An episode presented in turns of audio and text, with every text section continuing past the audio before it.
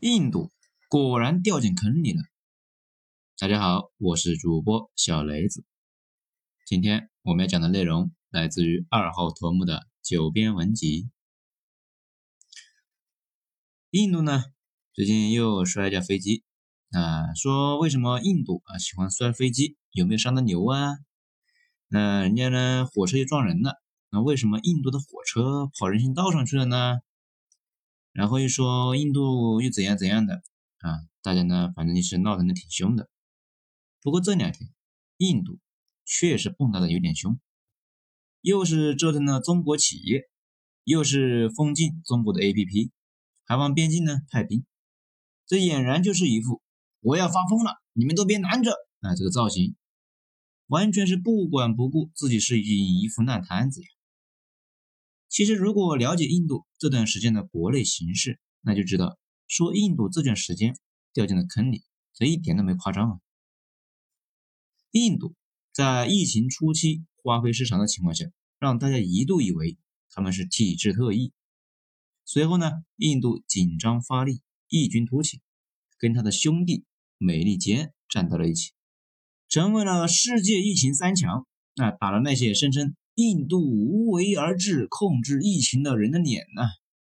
那现在全世界最大的三个疫情国，分别是美国、巴西、印度。这三个货呢，整体可以理解为三个印度：豪华版的印度、高配版的印度，还有印度本宗。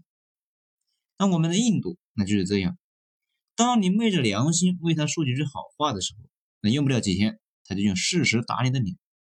不过，当你深入了解了这个国家，觉得它随时都要崩溃的时候，哎，它就却坚挺的跟开了挂似的，天天都要崩溃，却一直都是好好的。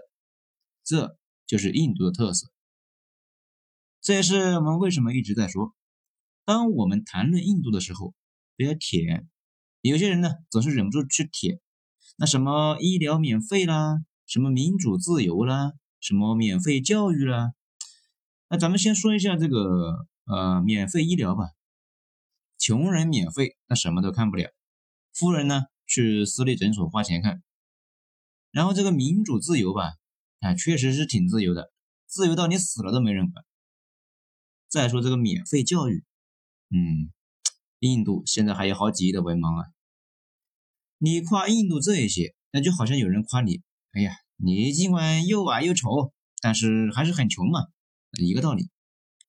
当然了，也不要替印度担心，以为他会崩溃。这正如一个印度哲人说的：“两百多年前还没有美国的时候，就已经有了印度；两百年后，美国又没了，印度还在。”我们呢，最早聊印度的时候啊，就说三件事情：第一，印度没小事，一出事那就是大事，因为印度基层呢建设那一直都是有问题的。萌芽阶段的问题，政府往往是注意不到的。第二，印度基层的管理能力非常的差，而且各地差异极大，根本呢就不在同一个世界，叫做同一个印度二十个世界。这那也是为什么网上经常说印度分裂的不行呢？因为我们所知道的印度分成了几十块，各自完全不一样，那就跟民国似的啊，天津灯红酒绿。上海呢，十里洋场；河南大批饿死人，那这些事可以同时发生，并不矛盾。第三，印度的医疗设备非常沉迷，一个国家内部同时拥有特别好的私立医院，还有大量处于远古时期的免费医疗，顶级私立对标美国基层的医院，跟殖民地的水平呢差不多。事实上，印度所有的领域那都有这个特点。高位直插云霄，低位呢猫在大坑里面躺着。早在印度一开始声称他们已经控制住疫情的时候，可能呢他自己都不知道到底发生了什么。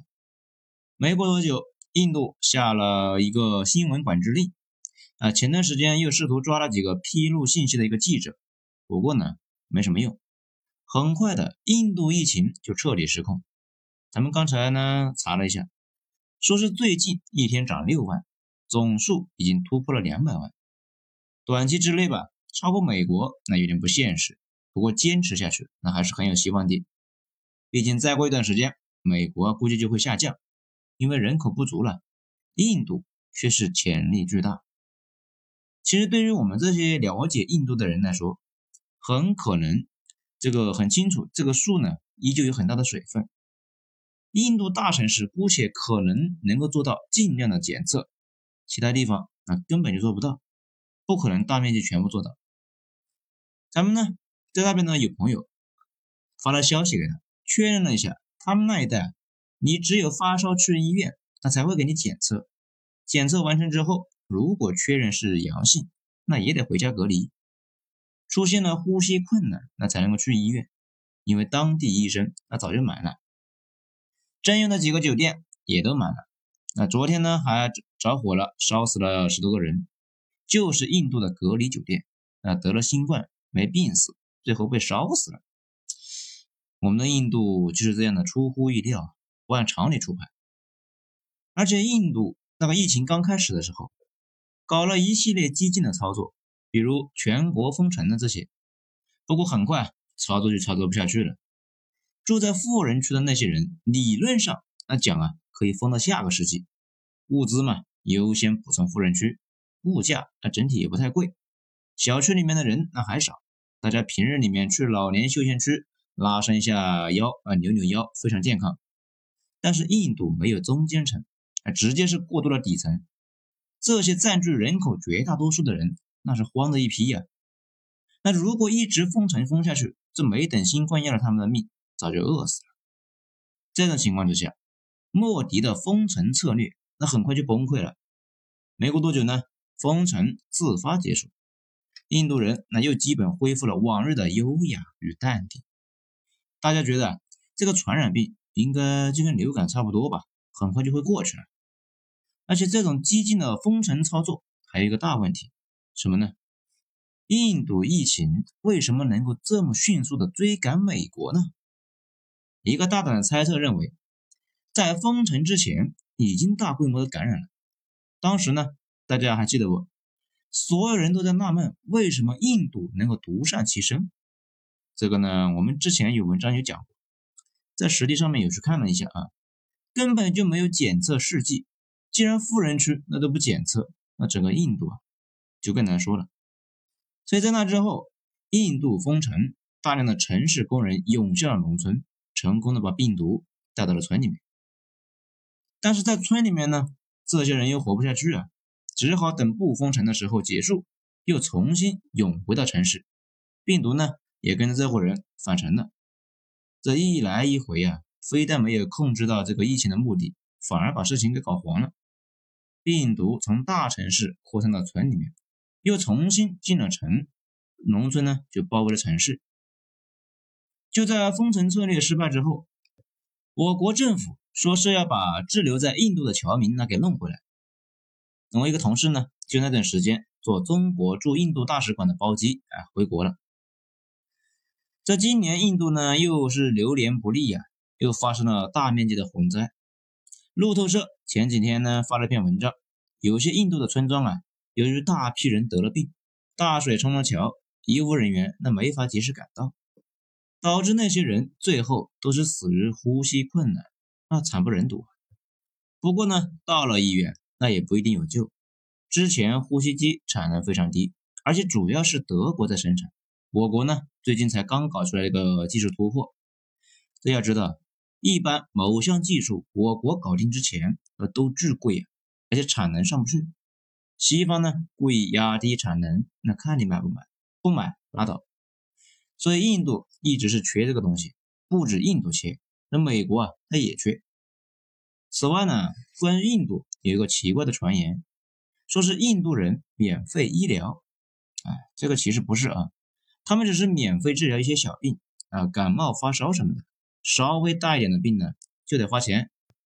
世界卫生组织经过测算，印度人差不多要自费百分之六十以上。咱们之前呢有讲过，印度免费的叫做政府医院，不免费的呢叫私立医院。在印度有句话说，如果你很恨谁，那你就把他送去政府医院，可以快速合法的杀掉他。那还没人调查，政府医院呢收入低，工作也艰辛，所以印度正儿八经的医生都去了私立医院，导致政府医院的医疗水平呢就跟个小卖部差不多。印度有七十万受过美式训练的医生，这些医生构成了印度这个国家医疗体系中的一个中坚力量，他们的收入高，水平也很精湛。再加上呢，印度一直在生产仿冒药，这个药价的便宜，西方要在印度做人体实验，那也不太好意思啊去追究这件事情。这呢，也就是为什么有些人跑到印度看病的原因啊。医疗水平不错，还有盗版的药。剩下的是八十万印度培养的医生，水平呢还凑合，大部分也在私立医院里面待过。剩下的是两百万没怎么训练过的医生。在政府的公立医院免费的给病人治病，而私立医院的医药费用啊是非常贵的。大家不知道有没有看过那个美剧《生活大爆炸》里面，那那里面就知道啊，那里面的那个印度人他爹就是在印度当妇科医生，收入啊巨高无比。他在他们那一伙人里面是最有钱的，那这个设定呢基本上是没什么问题的啊。而在印度大部分的地区治疗新冠。不是免费的，不但不免费，费用还非常的高。大部分人得了这个病呢，啊，扛一下就过去了。问题是啊，这个病它有不低的概率会转换成一个重症，需要去医院上呼吸机。这印度呢，本来就缺呼吸机啊，政府今年又在边境上搞事，又向法国、俄国买武器，根本就没钱给大家治病呢。不少人间的悲剧。这段时间正在印度上演，很多病人在大家无奈的围观之下悲惨的死去。昨天呢，看到路透社的记者不怕艰辛深入印度去采访，发现一个床位将近两千块人民币，折算了一下啊，大概是两万卢币左右。重症病房那还要翻倍，这还不算药品。印度呢，不能够盗版的药都巨贵无比啊。问题是，印度的老百姓，普通老百姓呢，一个月的工资那还不到一千块钱人民币，这不是瞎闹的吗？这相当于杀人呢。比较奇怪的是，待在美国的主持人竟然问那个印度本地的一个美国记者，说：“你不怕在印度感染新冠病毒吗？” 哼哼，拜托，记者如果在美国的风险会更大，好不好？说不定他是为了躲疫情而跑到印度去了呢。所以不少人呢，只好是跑去寺庙去上香，指望着他们的两万个神帮忙。这没想到寺庙也大规模的出现了确诊病例，并且不少的僧人来不及救助，那也死了。而且印度老百姓有一个劣势，如果这种事情发生在中国，西方媒体那会开足火力报道，这个政府呢迫于压力，说不定会停止在边上挑事，专心给大家治病。这你看。美国都成那样了，还身残志坚，坚持呢，天天指责中国处理的不好。这问题是印度既是俄罗斯一伙的，那又是美国一伙的，所以呢，大家对他的政府很宽容，根本就没人去施压，反而还在教唆他勇敢点，不要怕，好好搞事。这以至于啊，印度政府一直在一条歪路上面狂飙啊，不止狂飙，而且这条歪路上还有坑。当初疫情一开始。政府呢？印度的政府应该是没有准备在边疆搞事的。他们觉得军营聚集不太好，就让军队那也回家休息去了。随着后来疫情的爆发，印度政府心态有了变化，紧急的把休假的士兵给召集回部队，然后送往中印的边境。随后，病毒跟着归队的一个士兵乘了火车前往边境的一个军营，迅速在边境的军营扩散。以至于现在的印度边境陆军，其实啊是一支生化步兵。这有谁给边防的战士捎个话啊？小心印度人传染新冠。而且印度把报道疫情的记者给抓了起来，只是不能抓路透社的人。路透社的记者上次在伊拉克被美军小飞机打死之后，一般人没人敢惹他们。他们把印度的事抖的是到处都是，就跟啊和印度有仇似的。而且呢，不只是路透社，《卫报》那是英国的嘛，印度的政府那也惹不起这个老宗主国呀，《卫报的人那，在印度啊，那是无比的嚣张啊。比如最近卫报就捅了莫迪一刀，起因呢是大家都很纳闷，为什么印度的疫情主要集中在大城市，有点像美国疫情早期集中在纽约一样。不少人怀疑是不是基层没测试啊？印度说：“啊，你们没有证据别瞎说啊，告你们诽谤。印度干啥事呢？都讲法律的。”很快，卫报就爆出来说，莫迪政府把收集证据的五十名记者给抓了起来。那可不就没证据吗？但是又很快的，卫报、路透社还有印度猴，他们三个呢就被宣布为印度最不受欢迎而且赶不走的三个讨厌鬼。前两个好理解，这为什么印度猴这么讨人厌呢？这倒也正常啊，印度到处都是猴和牛，猴子呢非常烦人，无恶不作，而且制造了不少的治安问题。这前几天还搞出了一个大案，一群猴子把墙推倒，压死了一家子人呢。这个也有人说啊，警察会把这个破不了的案子，尽量的会归到这个猴子身上去。而且吧，前两个月一只猴子袭击了印度的科研人员，还抢走了新冠的病毒样品，到现在啊，大家都还没找到。大家看到那只猴啊，记得抓住它，扭送到这个印度派出所领奖赏。好像奖励是两万卢币，呃，大概是两千人民币。这个呢，大家搜一下印度猴相关的新闻，就能够发现，这才是印度的恶霸。至于印度的那个确诊病数例啊，鬼都不要相信啊！之前有独立的第三方机构前往印度的贫民窟采样，发现百分之五十七的人已经有了抗体，说明大部分人已经得了病，而且呢，有很多不明死亡。政府呢也懒得去调查到底是怎么回事，那直接就给埋了。那所以说吧，印度的那些数据，这连印度人自己都不相信了。那这里呢就有个问题，他们那个一天六万例的确诊，哎是怎么回事呢？印度呢一开始使用了一种叫做 PT- 杠 PCR 的一个检测方式，这种方式啊检测慢还比较贵，不过好处是准确性很高。显然满足不了印度人民日益增长的新冠测试的需求，所以他们就开始使用一种新的玩法，叫做 RAT。这个模式啊，出结果快、便宜，毛病呢就是不太确定性。这有很多人呢检测是阴性，其实是已经得了病了，又被医院给放了回去。新冠病毒那也就乐呵呵的跟着这个人呢回家去了。接下来怎么解决，那谁都不知道，只能够是死扛。等着疫苗了，但愿疫苗出来之前，这个病毒呢不要变异。前几天，英国的《卫报》这一篇印度学者写的文章，那就比较有意思。他说，印度政府现在最大的问题就是不务正业。印度呢，今年遭遇到了百年难得一见的连环暴击，那又是水灾。啊，其实印度水灾今年是非常严重啊，只是没有人提到这个事情。然后又是蝗灾。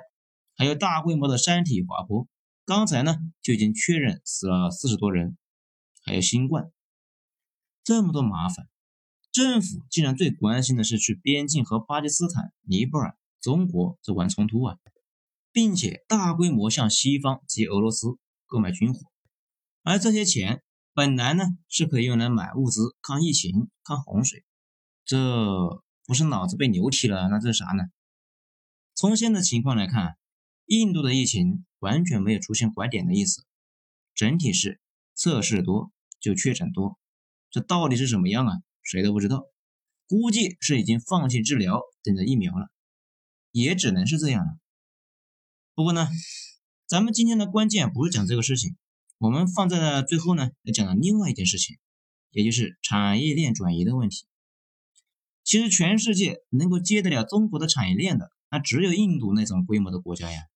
可问题是，对于一个资本家来说，一个国家面对疫情，初期对赌国运，中期杀手一搏，这后期呢毫无办法，只能够是在边境上搞事情，转移注意力。资本家敢把工厂搬到这样的国家吗？整个产业链这个停一环，大家都跟着的停。像印度这个整个国家旷日持久没法恢复正常的，谁敢把产业迁过去呢？所以说吧，这次疫情某种意义上讲属于一次压力测试，中国顺利通过了测试，维持我国的产业竞争力，而美国呢，面对测试，那整体是一塌糊涂。不过美国主要是金融业和高端科技行业，这些行业本身都不依赖于线下，大家呢都到村里面关上门，天天搞线上工作模式。也可以维持业务不中断，这那也是为什么股灾之后，美国几大科技公司带头反扑。也就是说啊，美国失败了，但是美国的金融科技行业顺利过关。而且大家注意一下啊，人口规模比较大的国家里边啊，这里说的呢，小国其实没什么参考价值啊，尤其是瑞士那种，大家去过那个国家就知道，稀稀拉拉的，那么大一片领土。人口呢，就和朝阳区的海淀区差不多。人口规模比较大的国家里面，现在世界上那几个工业国，那都表现的不错，有中国、德国、法国，只有印度属于各个层面都是多输啊，既暴露了国家领导力差，缺乏远见，应对灾难那是一塌糊涂，危机爆发解决不了问题，谁敢相信印度政府呢？尤其是用钱投票的情况下，而且国民素质和医疗的卫生条件依旧堪忧，道路交通那什么的都是虚的一批啊！一场大雨把物流和医疗全给冲断了。最后呢，咱们还是祝愿印度尽快好起来吧。毕竟他如果一直不好起来，印度这个国家那就是一个十三亿人口的一个培养基呀，说不定。能培养出其他的新型的新冠病毒啊，那这个世界一时半会儿跑不起来。但是这个培养基还离咱们这么近呢。好了，今天就讲到这里，精彩下次接着继续。我是主播小雷子，谢谢大家的收听。